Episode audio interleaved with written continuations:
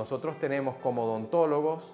eh, la disponibilidad de unos dispositivos que van dentro de la boca, parecen una férula doble con una pequeña unión, unas ligas especiales, muy cómodo, hecho a la medida, esto es muy importante, tiene que ser hecho a la medida y además tiene que ser ajustable. Nosotros tenemos que tener la capacidad de poder ajustar estos dispositivos para buscar con unos aparatos especiales la posición de la mandíbula exacta donde esa persona pueda dormir cómoda y respirar mejor sin emitir los sonidos del ronquido.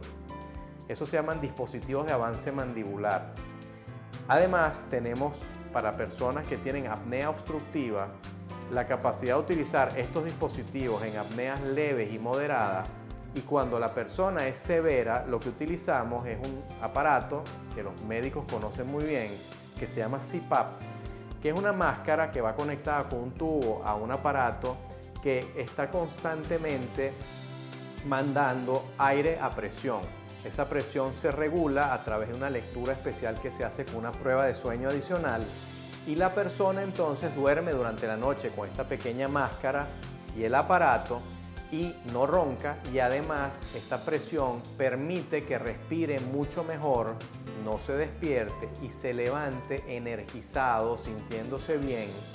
Eh, y repito, esto es para los pacientes que tienen apnea severa.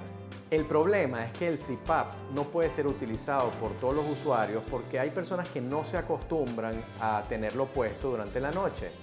Eso hace que más o menos la mitad de ellos necesiten alguna otra ayuda y en ese caso los ayudamos con los dispositivos intrabucales porque es mejor hacer algo que dejarlo simplemente a la buena de Dios y que no puedan hacer nada y por lo tanto los dispositivos intrabucales se convierten en un en un tratamiento para aquellas personas que no soportan o que no pueden utilizar el CPAP.